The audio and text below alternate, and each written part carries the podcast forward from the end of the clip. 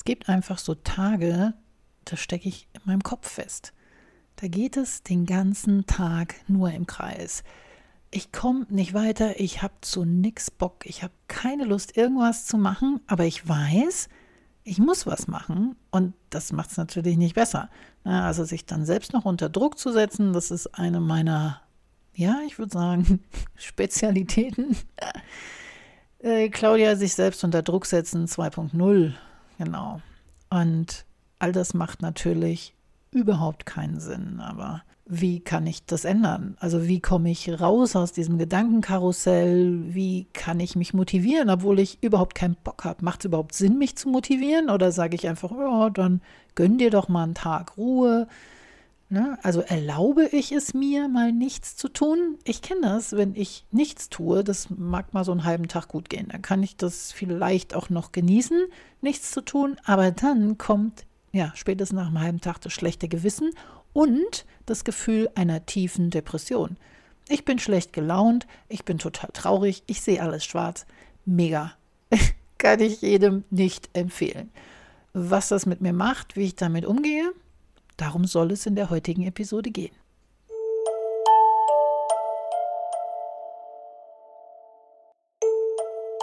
Warum haben wir meistens diese Gedankenkarusselle mitten in der Nacht? Warum nervt es uns so ungemein, dass wir nicht aufhören können, darüber nachzudenken, wenn wir im Bett liegen?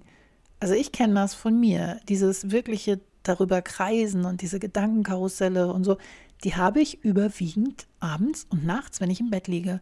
Entweder mitten in der Nacht, wenn ich mal wieder wach werde, weil mein Hund meint, er müsste sich auf mich legen mit seinen 50 Kilo da werde ich dann schon mal wach und dann bin ich wach. Und dann geht's los. Oder abends vorm Einschlafen. Ne, dann geht der Kopf los. Das ist so lästig. Und ich habe jetzt über die Jahre eine, eine Technik gefunden und auch ausprobiert und für mich vielleicht so ein bisschen verändert. Aber das ist mega. Und ich habe mir Zonen geschaffen. Und genau darüber möchte ich heute mit dir sprechen. Und Ganz zum Schluss werde ich auch noch mal was zu diesen Tagen sagen, wo wir einfach keinen Bock haben, einfach keine Lust, ja, so irgendwas zu machen, so vom Rechner zu sitzen und eigentlich weißt du, du musst jetzt hier Social Media machen oder noch ein paar Videos erstellen oder irgendwas, aber äh, nee, nicht heute, kein Bock. Darüber sprechen wir am Ende dieser Episode auch noch mal. Also, ich werde nochmal irgendwann bestimmt in einer Episode ausführlicher darüber sprechen, aber ich habe eine Angsterkrankung und zwar eine generalisierte Angststörung. Die habe ich schon, oh Gott, schon seitdem ich 20 bin, also schon über 30 Jahren.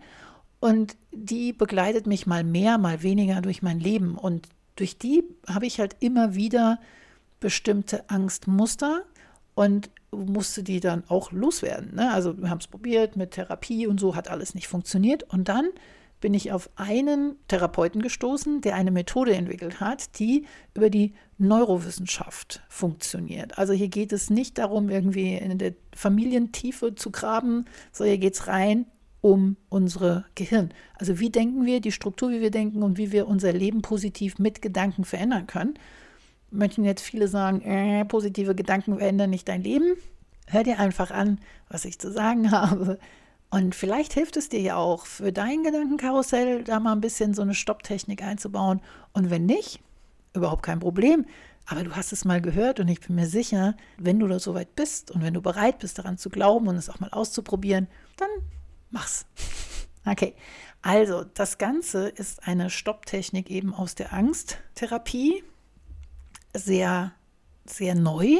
Also die meisten Therapeuten und Psychologen arbeiten nicht damit, deswegen wirst du da auch nicht viel drüber finden. Aber sie hilft halt in Sekunden, wirklich, gerade wenn es um Gedankenkarusselle geht. Und das Schöne daran ist, wenn wir das Ganze jetzt mal wortwörtlich nehmen, ne?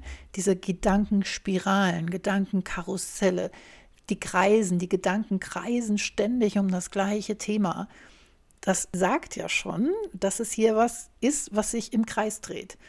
Und beobachte dich mal, wenn du das nächste Mal in so einer Spirale festsitzt. Und versuch mal rauszufinden, in welche Richtung dreht sich das. Weil es ist immer so, dass wir, unsere Gedanken, die drehen sich in gewisse Richtungen. das kann man sich so, wenn, wenn man das hört, denkt man, oh, Claudia, erzähl mir noch kein Blödsinn. Wenn du es mal ausprobierst und du wieder feststeckst, dann achte mal darauf, wie rum dreht sich denn dieses Gedankenkarussell. Und wenn du das rausgefunden hast, dann meistens ist ja so ein Gedankenkarussell ein Satz, zwei Sätze, immer wieder derselbe Schmuh, immer wieder im Kreis und wir kommen zu keiner Lösung. Nimm dir davon einen Satz und versuch ihn mal im Kopf. Stell dir vor, der steht auf Rollen und du versuchst ihn jetzt andersrum zu schieben. Also stell dir vor, dein Gedanke geht von rechts nach links. Ne?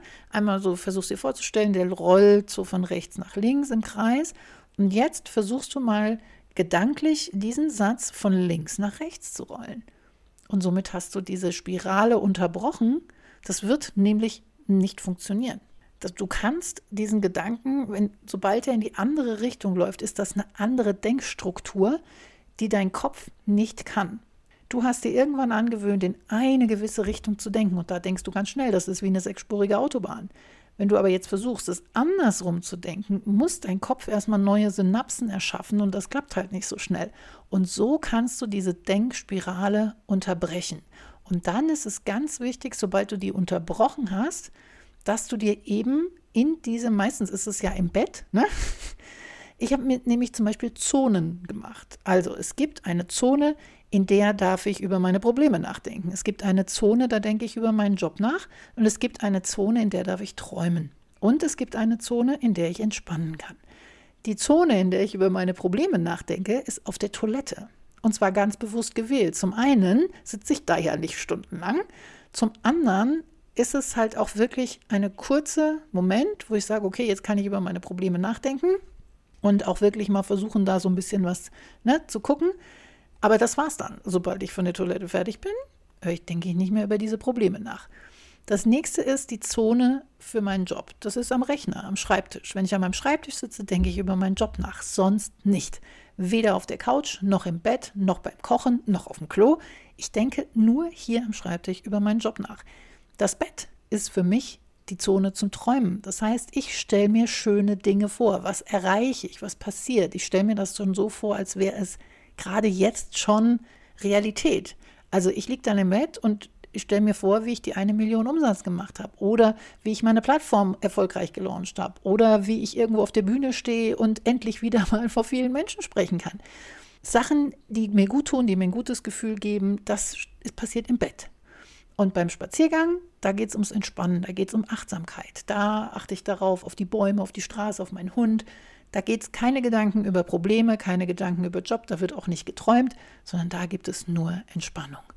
Und egal, wo du dich dabei erwischst, dass dieses Gedankenkarussell läuft, wenn du rausgefunden hast, in welche Richtung es geht, unterbreche es damit, dass es in die andere Richtung geht und dann versuch dir was Positives vorzustellen und einfach in ein gutes Gefühl zu kommen und dann mit dem weiterzumachen, was du eigentlich machst. Es ist, macht keinen Sinn, in dieser Position zu verbleiben. Es macht keinen Sinn, weiter im Kreis zu denken. Du kommst sowieso nicht weiter.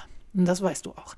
Also, einmal entgegengesetzt denken und suchst dir dann die Zone, in der es dir gut geht. Du kannst die Zone auch auf der Couch nehmen. Du musst es nicht im Bett machen. Ich habe es im Bett gemacht, weil es mir dabei hilft, dass auch eine Routine zu entwickeln und dass mein Unterbewusstsein auch weiß, ah, jetzt hier sind wir in der schönen Zone, hier darf ich träumen, hier geht es mir gut, hier schlafe ich besser.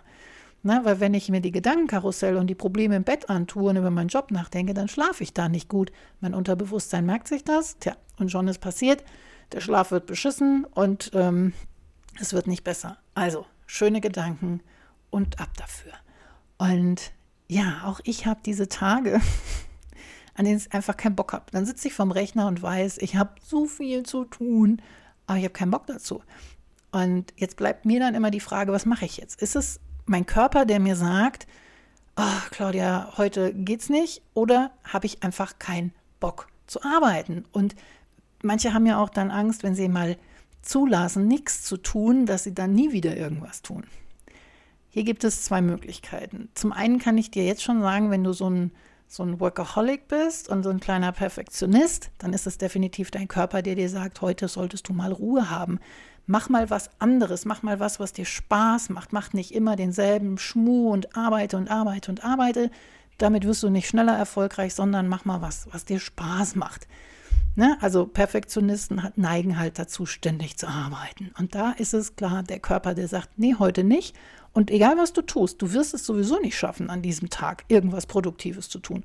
Also lass es gleich sein, mit einem guten Gewissen und erlaube es dir, wenn du das brauchst, einfach mal nichts zu tun. Und zwar so lange, wie du möchtest. Es kann auch ein halber Tag sein oder so. Aber nicht irgendwie mit Druck daran zu arbeiten, jetzt muss ich heute irgendwas tun. Und wenn du dafür Angst hast, dass das jetzt immer so weitergeht, glaub mir, das wird's nicht. dafür sorgt dein Perfektionismus.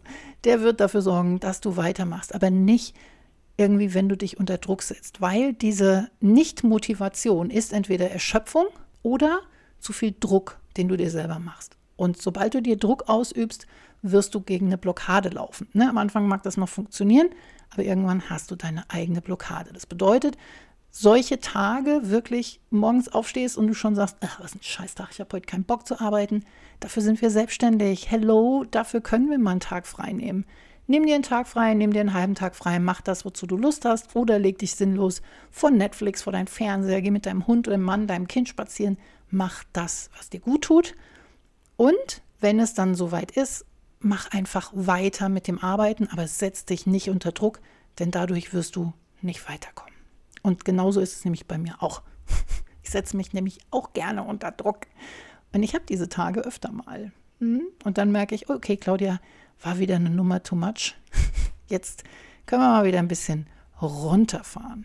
Und ja, sollte eigentlich immer alles nur zehn Minuten sein. Wir haben es jetzt gerade geschafft. Deswegen würde ich sagen, wir hören uns morgen wieder mit einer neuen Portion, Claudia.